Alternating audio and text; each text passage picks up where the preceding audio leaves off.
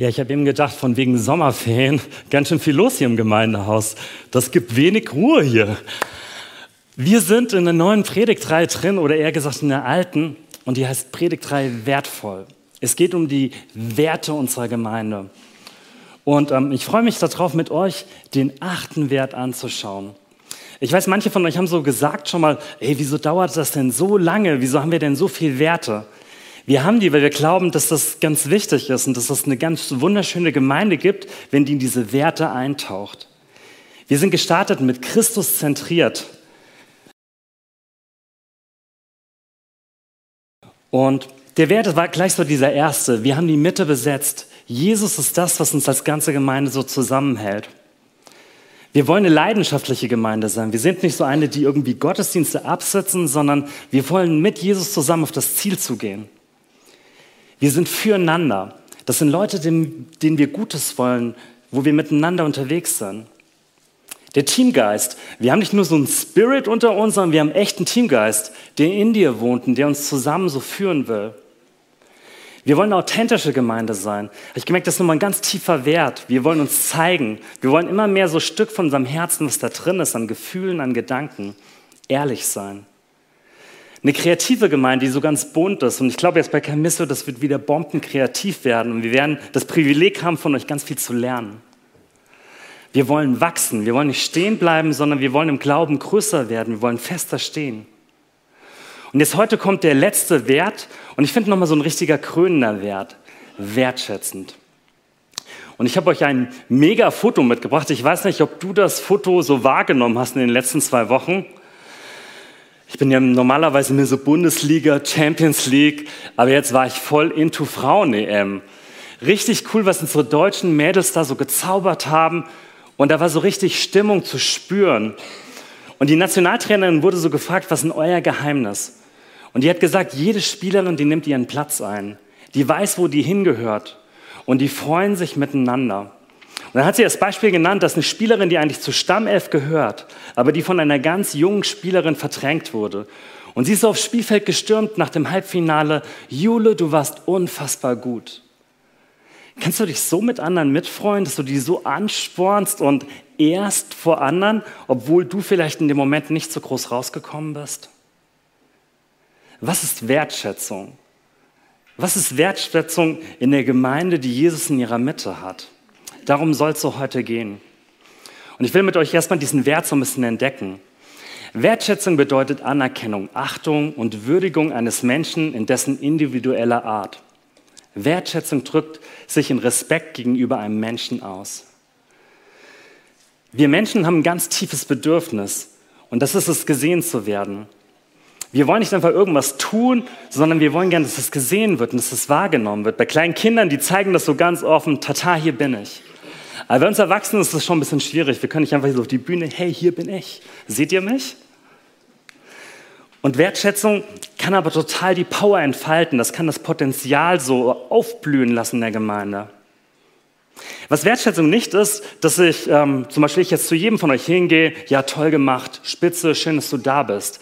Das würde wahrscheinlich nicht so authentisch ankommen. Man kann das nicht einfach so ausgießen und alle fühlen sich wertgeschätzt sondern es muss so eine richtig gute, wertschätzende Absicht dahinter sein. Wertschätzung ist eine große Kraft, die unsere Beziehungen, den Alltag, sogar große Unternehmen zum Positiven verändern. Also man sieht, Wertschätzung ist gar nichts jetzt Christliches rein, sondern das kann man überall anwenden. Und ich habe nochmal das letzte Wort so unterstrichen, glücklich. Wenn du andere wertschätzt, dann macht dich das glücklich. Der Wert, den du anderen gibst, der kommt auf dich zurück. Und dann hat ein Hirnbiologe namens Gerhard Tüter noch gesagt, als Neurobiologe kann ich nur bestätigen, Wertschätzung wirkt wahre Wunder, weil sie das alte Wettkampfdenken aus dem Hirn fegt. Und ich fand das irgendwie, ich habe so einen Großputz gedacht, so ein Besen, der das rauskickt. Ich bin schon Wettkampfmensch. Ich mag das irgendwie, mit anderen so ähm, competitive zu sein, also ähm, Konkurrenz zu haben. Aber ich merke, wie das immer anstrengend ist. Immer muss man sich größer machen oder man ist kleiner. Und wie cool ist das, wenn wir als große Gemeinschaft, als der Leib Christi vor Ort Gemeinde leben und wirklich diese Wertschätzung Platz nimmt, da wo wir irgendwie konkurrieren miteinander. Der erste Punkt, heißt Benzin für die Seele. Und ihr seht diesen hübschen kleinen Baum, der wird gleich auch noch eine Rolle spielen, der wird wichtig werden. Als ich dieses Thema vorbereitet habe, habe ich gemerkt, wie ich mich selber nach Wertschätzung sehne. Wie gut es tut, wenn ein anderer mir Worte sagt, die ich mir selbst nicht geben kann. Kennst du das manchmal? Du stehst vor deinem Spiegel morgens und schaust dich so müde an, hast noch keinen Kaffee getrunken und so, und du hast vielleicht noch so trübe Gedanken der Nacht. So negativ. Wer bist du eigentlich? Was kannst du? Und wo man sich so sehnt, ein anderer Mensch, der sagt, du bist wertvoll, du bist wichtig und das wirklich auch so meint. Die Bibel nennt uns als Menschen so, wir sind eine Nefesh, das ist hebräisch und das steht für Seele. Du bist eine lebendige Seele. Gott hat dich so geschaffen. Und unser alter Pastor von ganz früher, der hat das immer so als Vogelhals beschrieben. Das habt ihr vielleicht auch schon mal gehört. Ein Vogel, der nach oben guckt mit seinem Schnabel und der Würmer reingesteckt haben will und der unersättlich immer wieder den Schnabel aufreißt. So sind wir für Anerkennung, Wertschätzung und Liebe. Wir wollen immer wieder gefüllt werden, immer aufs Neue. Es ist lebenswichtig. Es ist nichts nice to have. Wir kennen das von Babys. Ähm, wenn Babys nicht berührt werden, keiner mit ihnen redet, dann sterben sie. Sie brauchen, dass wir in Babysprache mit ihnen sprechen und für sie da sind. Und ältere Kinder, wo wir gerade in der Family so dran, na, älter ist auch relativ gesagt, die ähm, schreien manchmal rum, heulen und flippen völlig aus und kein Sachargument hilft.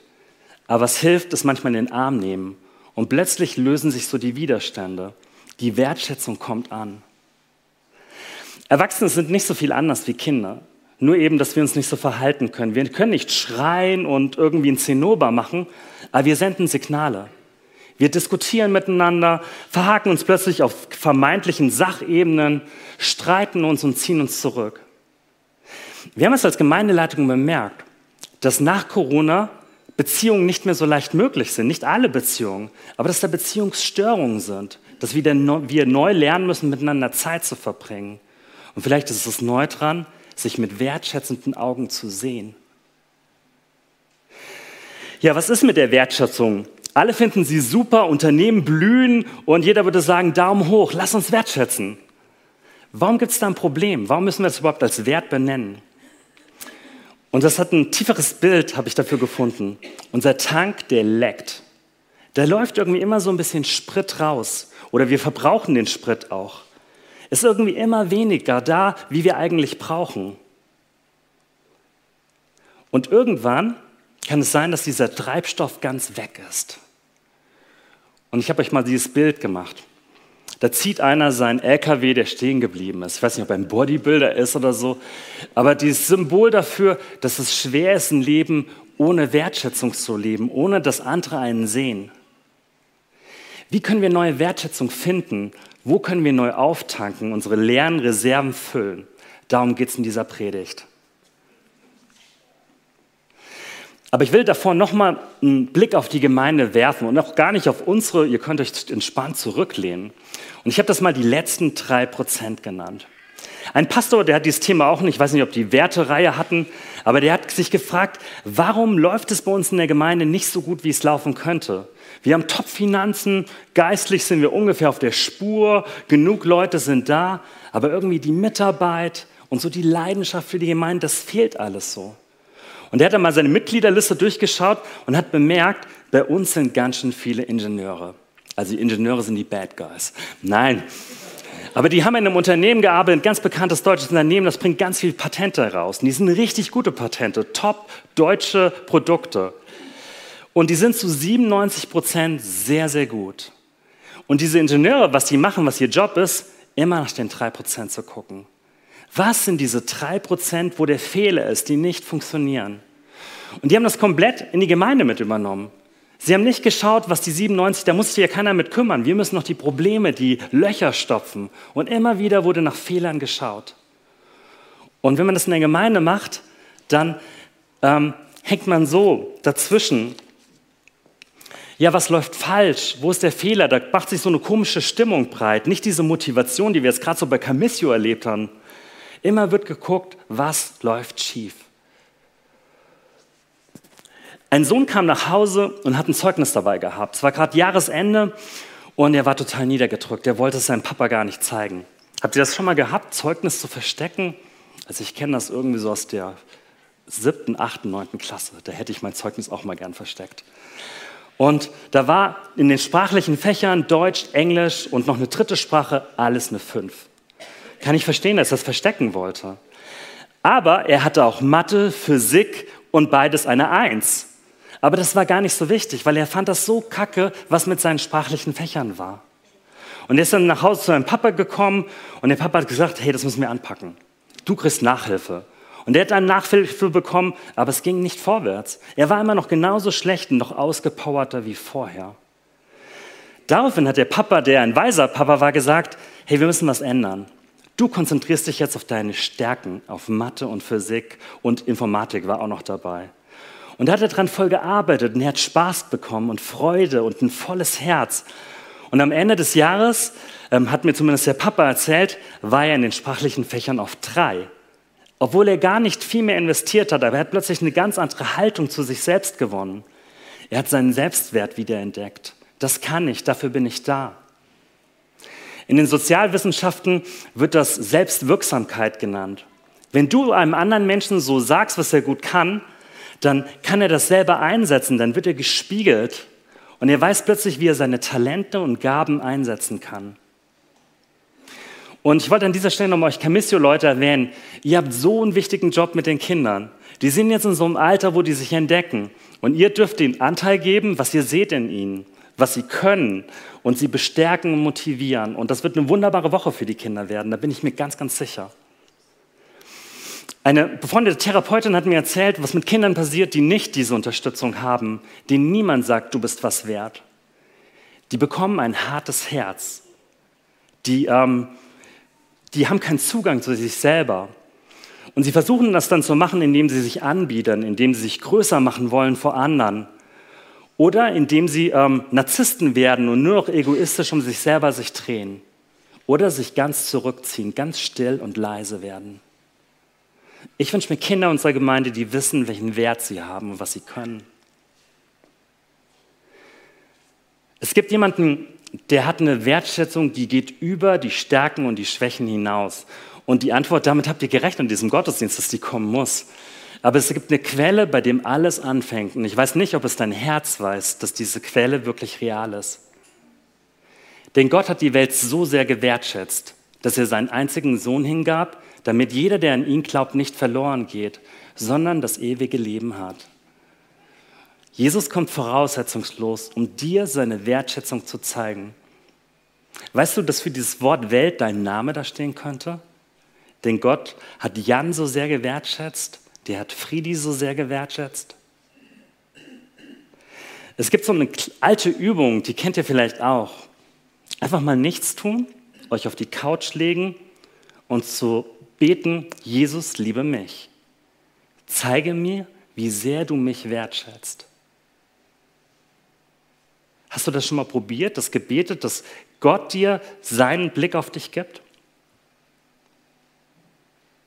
Ich möchte tiefer einsteigen in das. Das sind so Worte und Gedanken, aber unser Herz denkt oft in Geschichten. Und deswegen habe ich euch eine Geschichte mitgebracht. Eine Geschichte der Wertschätzung.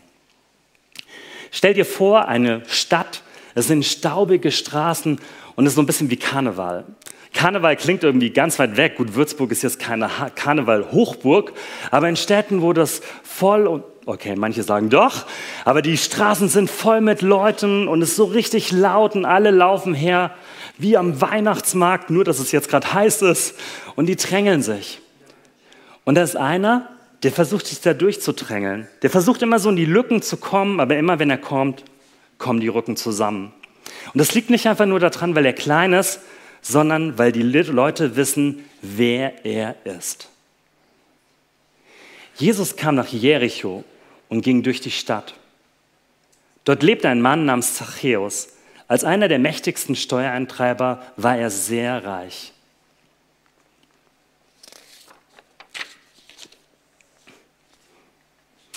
Das ist dieser Mann und der hat eine Heimat, die heißt Jericho. Aber in seinem Hause, in, in, seinem, in seiner Heimat bedeutet er nichts. Der ist eigentlich wie ein Flüchtling, der ein Haus hat, weil keiner kann ihn leiden, jeder hasst ihn. Zachäus ist eigentlich voll der Fake-Name. Der ist hebräisch und der bedeutet der reine Unschuldige. Also der reine Unschuldige ist eigentlich ein Betrüger, der am Tor sitzt und Leute ausnimmt. Der nimmt die Hälfte der Steuern immer für seine eigene Tasche. Und, die, und dieser Zachäus, der hat einen ganz hohen Status, der ist ganz oben angekommen, der ist reich, der ist ähm, von seinem Wohlstand her angesehen, aber der hasst es, dass keiner ihn leiden kann. Den bedrängt es so richtig. Er ist nicht satt. Da ist ein großes schwarzes Loch in ihm drin, so ein Wertschätzungsloch, dass keiner ihm diese Anerkennung gibt, die, wo er sich so nachsehnt. Er hat die Anerkennung von den Römern als die Machthaber, vielleicht die Anerkennung, weil er ist der Chefzolleinnehmer von den anderen, aber seinen Nefesh, der geht es nicht gut.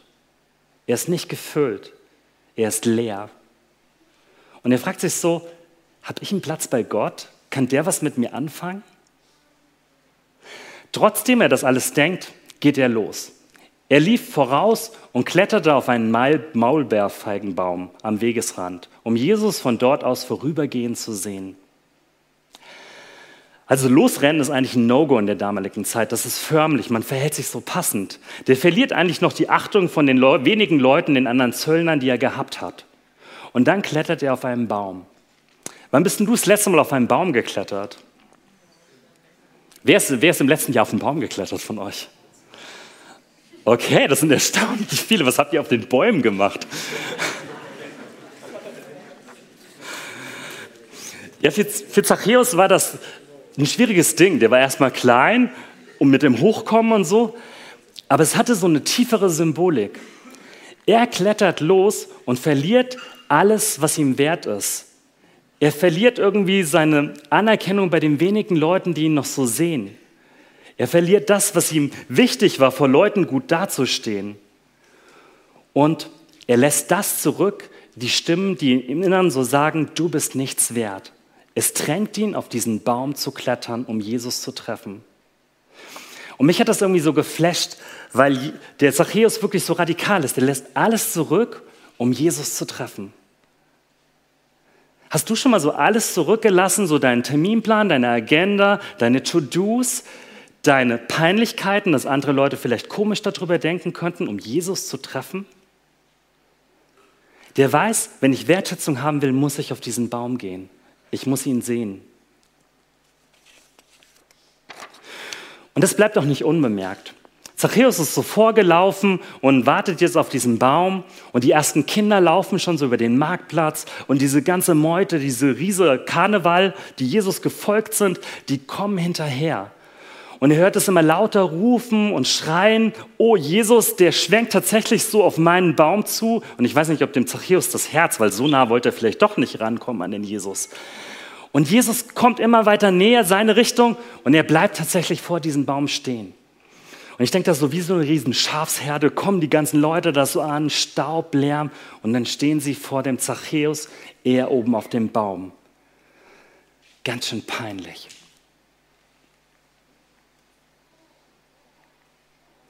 Als Jesus kam, blickte er zu Zachäus hinaus und rief ihm beim Namen. Zachäus, komm schnell herunter, denn ich muss heute Gast in deinem Hause sein.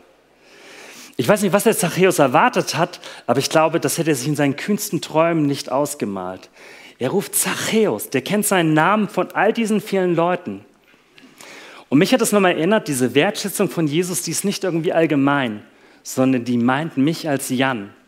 Die meint mich viel besser, wie ich mich selber kenne, wie ich ticke, mit meinen Schwächen, mit dem, was ich kann, mit den Herausforderungen, mit meinen Vorlieben. Die meint meinen Namen. Und Jesus kennt den. Und das Coole bei diesem Zachäus ist, der, ähm, der wird nicht zu einem Vortrag eingeladen, nicht zu einem Gottesdienst, sondern die wollen miteinander brunchen oder ähm, Abendessen. Und der geht mit dem zusammen so dahin. Und wer die Bibel so kennt zur Begegnung mit Jesus, die sehen ganz unterschiedlich aus. Mit der Frau im Jakobsbrunnen trifft sich Jesus in aller Stille an so einem Brunnen. Und die haben so ein ganz intimes Gespräch miteinander. Und er spricht mit ihr über dieses Problem mit den Männern und ist so ganz seelsorgerlich. Und beim Zachäus passiert vor Hunderten von Leuten, lädt er den ein und ehrt ihn, weil er weiß, dass das Herz vom Zachäus genau das braucht. Diese Anerkennung zu bekommen, die ihm so lange verwehrt wurde. Und Jesus, der geht darauf ein. Jesus will dich wertschätzen, wie es dein Leben, dein Herz braucht. Ja, ich habe euch noch so ein Bild mitgebracht. Da stehen die beiden so voreinander und, und ich stelle mir das total komisch vor. In dieser Menge, er ganz klein und die beiden schauen sich an. Und der Zachäus merkt aber plötzlich, wie freundlich Jesus ist, wie gut er es mit ihm meint. Und dann gehen sie so langsam zurück. Ja, was passiert dann? Zachäus kletterte so schnell herunter und begleitete Jesus ähm, voller Aufregung und Freude in sein Haus. Doch den Leuten in der Menge gefiel das nicht. Bei einem berüchtigten Sünder kehrte er als Gast ein und murrten sie. Jetzt hätte man ja irgendwie sagen können, wie cool, Jesus kümmert sich um die ausgestorbenen Verlorenen. Nicht so die Mengen, die verachten das, was Jesus tut. Was mit so einem Sünder, Betrüger, das ist doch ein Dreckskerl. Du hättest jeden anderen nehmen können von uns und mit diesem Lump gehst du nach Hause. Was soll das? Also die Menge, die ist so ganz selbstgerecht, sie ist moralisch erhaben. Sie verurteilt ihn. Dieser Zachäus, warum gehst du mit ihm?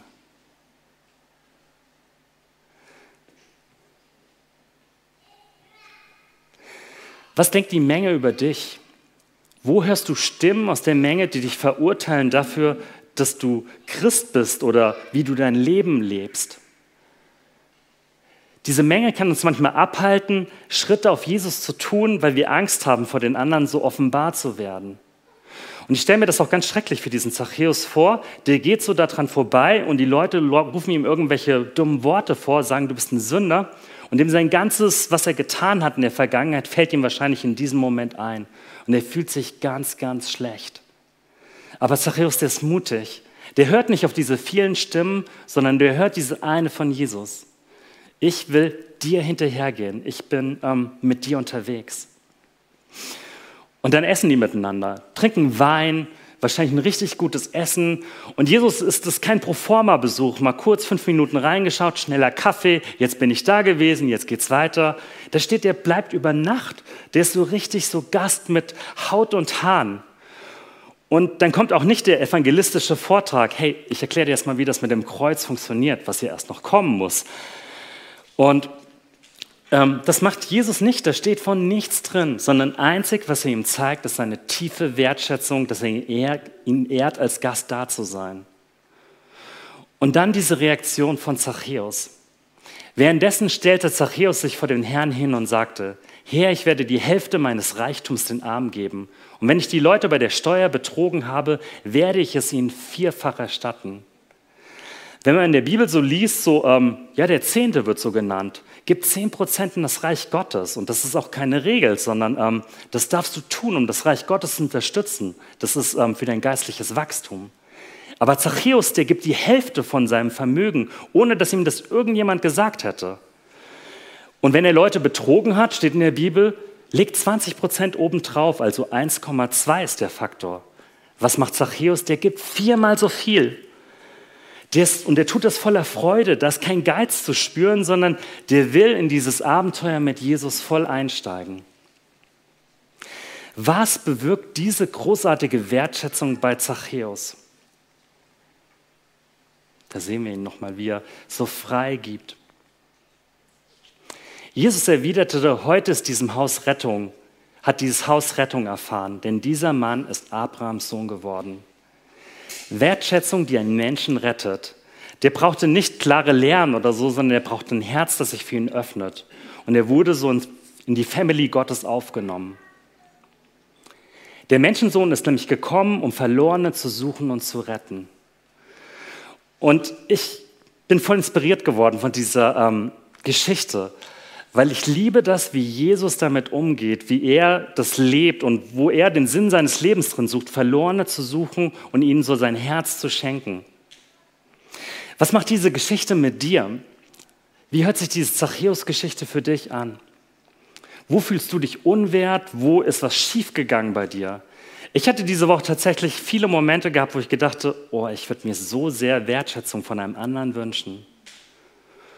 Und ich merke dann irgendwie, Jesus, der ist so liebevoll mit dem Zachäus, der will das auch mit mir sein. Der ist für mich. Ja, war das der letzte Punkt? Ich habe noch einen kurzen für euch.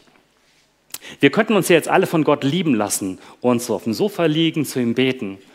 Aber es heißt, Gott lieben und liebe deinen Nächsten wie dich selber. Da gibt es beide Seiten. Das reicht nicht nur einfach so dieses One-and-One -One mit Gott zu haben und der Rest ist egal, sondern das ist eine große Menschheit, die geliebt werden will. Und Gott tut es durch Menschen. Der wird es durch euch Mission-Mitarbeiter, wird er die Kinder lieben. Ihr werdet so die Boten seiner Liebe sein. Deswegen die Frage, wo willst du mehr lernen, Wertschätzung zu leben? Ich könnte euch ja jetzt alle so in unser Begrüßungsteam einladen. Wir begrüßen die Leute, machen noch besseren Kaffee, kriegt jeder fünfmal die Hand geschüttelt. Also ich liebe euer Begrüßungsteam. Aber wenn das jetzt alle machen, ich glaube, die Wertschätzung würde jetzt nicht ins Unermessliche steigen. Wertschätzung ist was ganz Subtiles, was sich ganz unterschiedlich zeigt. Wo ist es für dich dran, mehr Wertschätzung zu üben? Vielleicht weniger auf Fehler der anderen zu gucken, als auf das, was sie gut können. Vielleicht ähm, emotionaler zu reagieren, hinzuhören. Wertschätzung muss nicht teuer sein. Das sind manchmal völlige Kleinigkeiten, die einen riesen Unterschied machen. Ich möchte schließen mit den vier Punkten nochmal. Wertschätzung ist Benzin für deine Seele. Die letzten drei Prozent sind vielleicht nicht so wichtig wie die 97 Prozent. Jesus schenkt uns diese Geschichte der Wertschätzung mit Zachäus, damit wir diese Liebe Gottes in unserem Leben aufnehmen können. Welche Person gibt es in deinem Leben, die du wertschätzen willst? Welche eine Person willst du ähm, vielleicht in der nächsten Woche deine Wertschätzung weitergeben? Das ist die Challenge, die ich euch mitgeben will. Und ich bete noch. Ja, Jesus, danke, dass wir so in dein großes Herz schauen konnten in dieser Geschichte. Und du weißt, wo wir uns manchmal wie der Zachäus fühlen, unvorkommen und fehlerhaft. Und wo wir es brauchen, dass unser Tank wieder neu gefüllt wird. Und ich will jetzt echt beten für alle, die gerade mit leerem Herzen drin sitzen, dass du ihnen neu zeigst, wer du bist. Aber ich bitte dich auch für uns als Gemeinde, dass jeder so neu begreift, welche Power Wertschätzung hat und wie leicht es manchmal ist, jemand anderem das zu zeigen. Und ich bitte dich, dass du uns verwandelst in eine Gemeinde, die durch und durch wertschätzt. Ja, danke Jesus, dass wir von dir lernen dürfen. Amen.